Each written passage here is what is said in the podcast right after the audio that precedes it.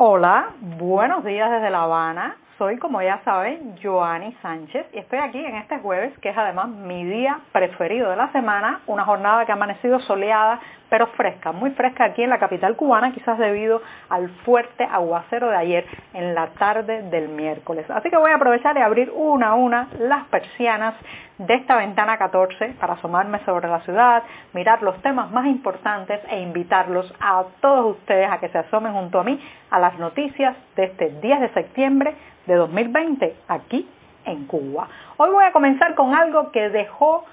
a la vista el aguacero de ayer y no fueron precisamente aceras limpias ni calles húmedas. Pero antes de contarles el titular voy a pasar a servirme para que se vaya refrescando el cafecito informativo.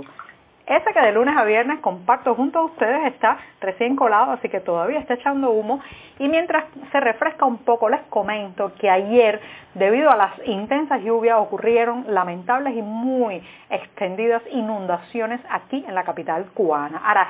¿quién, quién responde? Y esa es la pregunta que voy a intentar hacerme hoy junto a ustedes. ¿Quién responde por las obras públicas, especialmente las obras hidráulicas prometidas y no realizadas que han traído como consecuencia las inundaciones de ayer y la pérdida de muchas familias que han sufrido eh, pues el daño de sus bienes y de sus pertenencias. En un segundo momento hablaré de que Cienfuegos, la provincia del centro de Cuba, se blinda, blinda sus fronteras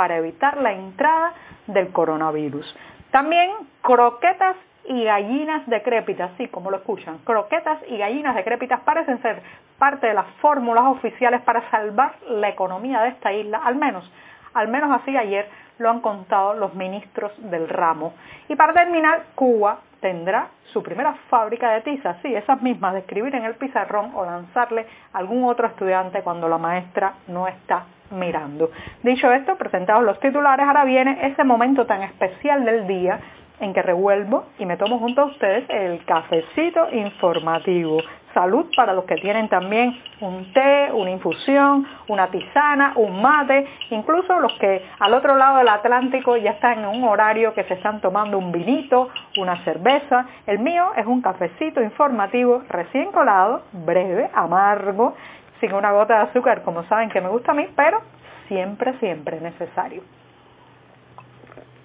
Después de este primer sorbito del día, también como es tradición en este podcast, pues los invito a las páginas del diario digital 14ymedio.com para ampliar muchos de estos temas y de estas noticias. Y dicho esto, pues bueno, ahora eh, estamos en la capital cubana, además del tema del coronavirus, pues la noticia que en las últimas horas más ha afectado a la población de esta ciudad han sido las intensas lluvias, han sido las intensas lluvias de la tarde de este miércoles que generaron lamentables inundaciones en varias zonas de la ciudad, especialmente en el municipio Cerro, parte de Centro Habana y también en el municipio 10 de octubre. Como saben, durante 45 minutos cayó un aguacero torrencial, lo que se dice en buen cubano, un palo de agua, y eh, bueno, el caudal eh, hizo que eh, las alcantarillas, el sistema de desagüe no resistiera, comenzó a subir el nivel de agua en las calles que se convirtieron en ríos, no en riachuelos ni en arroyos, sino en ríos con corrientes eh, intensas, el tráfico se paró, los, muchos vehículos se quedaron varados y bueno, pues también los contenedores de basura se convirtieron en botes flotantes recorriendo las calles, la gente tuvo que refugiarse en las aceras, en las casas de los vecinos que viven en pisos más altos, los que estaban en la calle buscando comida, que es la obsesión de estos días, pues se refugiaron en los portales que también terminaron inundados, temiendo incluso que el aguacero no terminara antes del comienzo del toque de queda, que como saben se está iniciando a las 7 de la tarde. Eh, ahora bien, además de estos dramas que les estoy contando y de que muchas familias perdieron un sofá, un colchón, se les dañó un refrigerador, eh, esta lluvia, este torrencial aguacero de ayer dejó en evidencia una pregunta. ¿Qué pasó? ¿Qué pasó con las obras hidráulicas que se prometieron hace más de cinco años cuando unas inundaciones similares afectaron los mismos barrios de ayer, 10 de octubre, Centro Habana y Cerro, y se prometieron que iban a estar aprobadas y iniciadas a partir de 2016 y 2017. Esto yo no lo estoy diciendo yo, esto está en la prensa oficial. En el periódico Trabajadores fue entrevistado en 2015 tras las inundaciones de ese año un funcionario del Instituto Nacional de Recursos Hidráulicos de La Habana y dijo que se estaba asegurando una costosa obra para solucionar las acumulaciones de agua en las zonas más afectadas y que esta obra se iba a aprobar para el 2016 o el 2017. ¿Ha escuchado usted algo sobre esas obras? ¿En qué punto están? ¿Cuánto se ha cumplido el cronograma? ¿Cuánto se ha invertido el dinero público de mi bolsillo, de tu bolsillo, de nuestro bolsillo pues no, porque este es el tipo de noticias, señoras y señores, que se dan para inflar globos, llenar titulares, hacer creer a la gente que todo mejora, que, que vamos en la dirección de la prosperidad y de la mejoría de la infraestructura, pero en realidad al final no quedan en nada. Entonces los vecinos de la barriada del cerro eh, cercanos, por ejemplo, al centro deportivo El Pontón, han visto ayer como la mayoría de sus casas en planta baja ha llegado el agua por la rodilla, por la cintura, incluso en las zonas más bajas. Y se preguntan, ¿dónde está la obra hidráulica en la cuenca, la cuenca conocida como cuenca de Matadero, que supuestamente iba a solucionar los problemas alrededor de la zona del centro deportivo El Pontón y los alrededores del mercado de cuatro caminos. Lo que han hecho es una chapuza, convirtieron el centro deportivo del Pontón en una especie de laguna de desagüe, una especie de laguna de filtrado, eliminaron un centro deportivo que era para niños y adolescentes de la zona, echaron a perder la única piscina a varios eh, metros, a varias cuadras a la redonda y al final el agua sigue llegando a la cintura, a las rodillas cuando llueve intensamente. Entonces, esto pasa porque la ciudadanía no tiene la capacidad de emplazar a estos funcionarios que en lugar de comportarse como servidores públicos que deben rendir cuentas y dar de manera transparente un reporte de lo que se ha hecho o no con estas obras públicas, reitero la palabra público porque esto todo es nuestro, eh, bueno, pues en lugar de eso se, se comportan como dirigentes partidistas que dan órdenes, eh, lanzan consignas, mienten y después Después, ¿quién responde por eso? Bueno, pues lamentablemente esa falta de respuesta, esa falta de transparencia le ha costado ayer a muchas familias en varias barriadas habaneras ver sus pertenencias inundadas, tener que salir corriendo con lo puesto. Eh, hemos conocido casos de familias que tuvieron que albergarse eh, en casas de vecinos que viven en otros pisos, otros que eh, perdieron, vieron dañada su lavadora, su refrigerador, equipos electrodomésticos, otros que tuvieron que salir con el perro sobre un hombro y el gato sobre el otro hombro, y todo eso ¿Qué funcionario de nada más y nada menos del Instituto Nacional de Recursos Hidráulicos va a ir ahora a poner la cara en esas barriadas a decir qué pasó con la obra hidráulica que iba a impedir estas escenas? Bueno, vamos a ver, dejemos la pregunta abierta ahí a ver si alguno responde. Ahora me voy a dar el segundo sorbito del día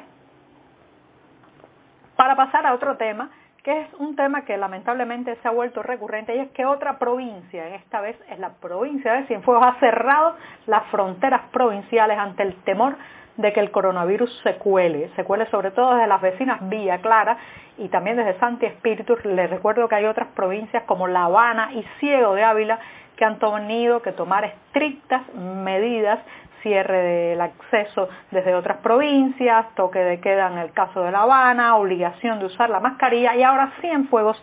se suma a esta lista, se abre otro hueco, otro agujero eh, en el mapa nacional. Ahora bien, lo de Cienfuegos es bien grave porque Cienfuegos es una de esas provincias que al estilo de Artemisa y Mayabeque, que son muy próximas a La Habana, funciona como una especie de granero. Hay una agricultura que más o menos todavía produce algo y mucha gente de las provincias cercanas van hasta Cienfuegos para intentar comprar alimentos que como decía hace unos minutos son ahora mismo la gran obsesión nacional. Bueno, pues eso va a quedar prohibido, no pueden entrar a Cienfuegos las personas que no confirmen que residen allí. Se prohíbe la entrada también a quienes llegan para adquirir productos de primera necesidad, se establece el uso obligatorio de la mascarilla y se establece también un horario muy rígido para el cierre de los negocios que brindan servicios gastronómicos y de otro tipo. Así que ya saben, se abre otro agujero en el mapa nacional, esta vez Cienfuegos se aísla, están apareciendo como zonas, zonas de contención a lo largo de toda la isla de Cuba. Bueno, pues nada, esa es la mala noticia, pero me voy Ahora con otro tema que tiene que ver con el plan. Ahora sí, ahora hay un plan y ayer dos ministros, el de Comercio Exterior y el de Industria Alimentaria, han expuesto en el programa oficialista Mesa Redonda de la Televisión Nacional, han expuesto de qué va este plan, este plan de emergencia, este plan de reflote, este plan de la urgencia que necesita la economía cubana. Bueno, pues si yo les dijera que en el caso de la industria alimentaria se tocó en extenso, se dedicó varios minutos a la producción nada más y nada menos que de croquetas. Sí, usted me ha escuchado bien, croquetas. ¿Usted se imagina? Bueno, esta es una pregunta que le hago a los que no viven en esta isla del absurdo. ¿Usted se imagina que un ministro comparezca ante las cámaras de la televisión nacional para hablar de croquetas y de la producción de croquetas. Bueno, pero no solamente queda ahí, sino que hay cifras. Dice que se han producido más de 25 mil toneladas de croquetas. Parece que es lo único que vamos a tener acceso en las próximas semanas a croquetas y que ahora se está organizando también para que no sean solamente de pollo, de claria o de cerdo, sino que se hagan con patos, conejos y gallinas decrépitas, ¿sí? Así mismo lo decía una diapositiva transmitida este miércoles en la tarde en la televisión nacional. Así que eh, croquetas de gallinas decrépitas. A mí no sé, pero eso ya desde ahora sé que no me va a gustar. Y me voy rápidamente. Cuba, Cuba va a inaugurar su primera fábrica de tizas, imagínense, el mundo va hacia la producción de tablets o tabletas, a las aplicaciones móviles, a la eh, eh, educación a distancia y aquí estamos inaugurando nuestra primera fábrica de tizas para escribir en los pizarrones o lanzárselas a los colegas en el aula cuando, cuando la maestra o el maestro nos miran. Así que ya saben, la isla consume 80 millones de tizas anuales y ahora, ahora va a poder satisfacer, al menos con la producción nacional, parte de esta demanda. Y con esto, con esto me despido esta mañana. Muchas gracias.